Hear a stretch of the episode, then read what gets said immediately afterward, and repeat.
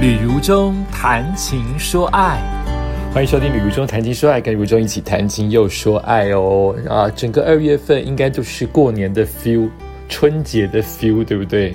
已经尾牙办过，或者是尾牙将近尾声，然后就是春节过个好年，不停不停的吃，或是不停不停的买，或者是零食啊啊，睡觉，对对对，还有睡觉，一直睡呀。总而言之，然后大概大概在在收假前两三天，健身房就会爆满，因 为一大堆人要来还债，呃，大概就是这样的一个生态。然后呢，真正的开工又很多人没有精神，可能要有个一个礼拜到两个礼拜才能慢慢收心啊。每一年都是这样，蛮好的。那我都是在一月份录二月的，二月份录三月的，所以我这个时候还在如火如荼的忙尾牙，那就先跟大家在二月初还没有过年的期间，就跟大家拜个早年，免得我后面录音会忘。祝福大家龙年行大运哦，好运龙中来哦，生意兴隆哦，龙后小米龙后，好不好？好，感谢大家，那也谢谢大家对如州。旅游中谈情说爱的 podcast 的支持，我的 podcast 大概维持一个小部分的固定收听率，也称不上什么收听率，因为人真的蛮少的。可是它是我一个很自在的录音感觉，很自在的说实话，想说什么就说什么的 feel，所以愿意吸引来还固固定收听，我觉得应该就是我们有着共同的共同的。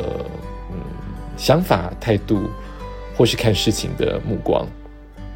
那因为我录音的时候正巧正巧碰到我一月碰到的大沮丧，就是我在一场尾牙当中被主办单位臭骂三次哦。那这绝对不是单一事件，如中被骂或是呃碰到挫折，不会这么快退下来哦。而且我是个乖宝宝嘛，你骂我，我通常都是自责一百倍。不用到你骂我，你给我一个眼神，甚至你都说没事没事，完全没事，我都会觉得一定有事，然后自责个老半天。我是这样子一个要求自己的主持人，也这样子服务各家企业。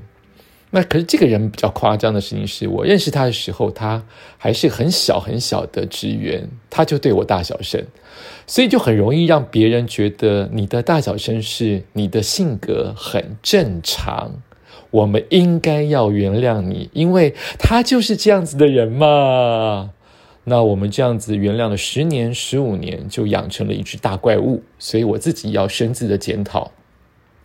曾经身为他的朋友，却没有一次敢对我不敢，我怕正面的冲突，一次敢对他说出你的 EQ 太低，你要重去打造才对，或是你应该去看病。以前还有他的主管压制他，后来他不信从任何一个主管，每一个人对他来说都是笨蛋，都是无能的。他只听命于万人之上的老板跟老板娘之下，但是他官就升不上去嘛，所以人缘越来越差。身为看他一起进来，我还是比他资深哦，都会觉得不忍心，但怕冲突，因为就是知道他是个不能听别人意见的人。所以就会越来越怕，也没有做到我朋友应该做的。然后在这三四年，已经夸张到直接用麦克风，或是直接在现场对着女主持人或对着工作人员，就对我大骂。嗯，我觉得这不是个好，不是个好现象。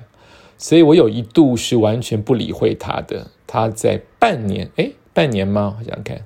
两个月之后，有一次圣诞节的事件，他在两个月之后跟我道歉。那我其实是一个非常 nice、善良，甚至懦弱的人。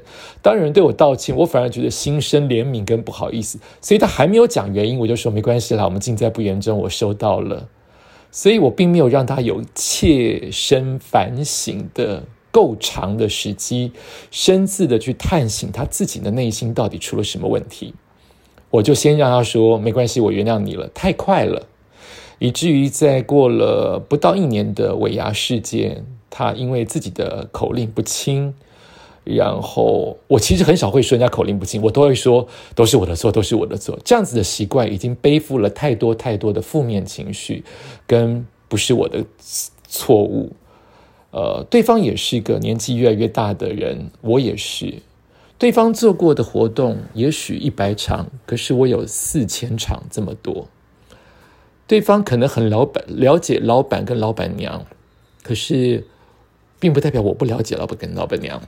我懂人情世故，而且最重要的事情是我很认真。最重要的事情是我礼貌的对待每一个人，包括他，没有一次。对于整个企业任何一个人有大声过一次或不礼貌一次，可是你却可以累积十次到一百次这样子对你认为的老朋友，还说这叫做朋友，应该要忍受你的脾气。我觉得我们养出了一只大怪物，所以我就辞去了这一家企业有关他的活动。我本来想全部辞去啊。在录音的此刻，我觉得这不公平，因为这么多人都疼爱我，给我机会，我却因为一个人而放弃了他们的疼爱，不公平。可是大家以职场跟我这个年纪的成人来想想看，我并不知道或认识他上面的主管，或是他上面的主管有没有能力处理他的情绪。因为我看过他对于他上面主管各个主管的不礼貌，所以是大家把他宠坏了，或是大家都不敢吗？也就是我只看过他服从的人，一个就是他以前的前离职的主管，以及最大的老板跟老板娘，其他的人他通通不鸟。养成这个大怪物，我怎么可能把这多年来的事情跟这一次的事情解释的清楚？而一个大老板跟老板娘有意义去听这么微小的人际关系的事情吗？我要特别去约特助，找大老板、老板娘谈一个我没有办法克服的沟通问题，来自于他们企业。可是。这不对，企业的管理是贵企业，你们的事情，你们爱他、用他、换他、fire 他都不关我的事。我爱你们企业，我爱老板、老板娘，我爱所有给我工作机会的所有的主管跟员工，不管是比我上面的、比我下面的，我一视同仁，都爱。但是我怎么可能涉入到贵企业去？告一个这么小的状，但这件事情确实影响我，因为我的尊严被糟蹋了。没有一家做了四千场发疯的人，大概就是三四个，好都得到了处理。这个工作了十几年没有处理，我觉得够了。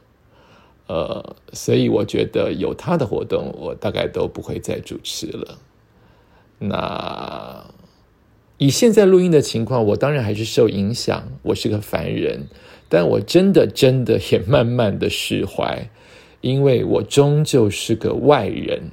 我是你们的好朋友，我是企业的好朋友，我是老板老板娘的好朋友，但我终究是个外人。这是你们内部的事情，我不要涉入。这么多的好的主持人，你们去找吧，可以配合你们这么多年，配合他这么多年，忍气吞声，每一场活动都提早他预计的前一小时到，然后非常认真的做功课，没有一次让现场失败过或老板老板娘不开心过，却得到一次一次的辱骂。而且不检讨，我觉得伤心不足以形容我此刻的感受，而是该往前走了。我不是写了一本书吗？走出去才知道怎么继续前进吗？我也应该走出去。没有获得对等的做一个人，作为一个认真的好朋友的对待，我选择离开。啊，这是我呃。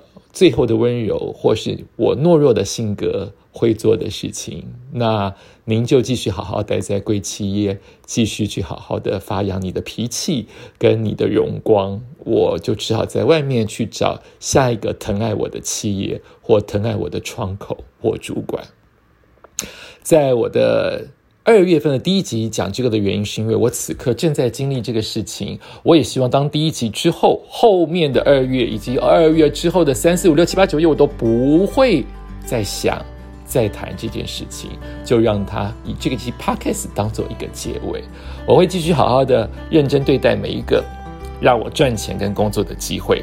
我也非常谢谢这一家深爱我的企业，只有这个很尖的钉子。我拔不掉，而你们完全不知道，没办法帮我处理的情况之下，我决定不让继续被钉子钉，血流够了，我该去包扎伤口了。感谢你收听今天的《旅中谈心说爱》，我们下次再见。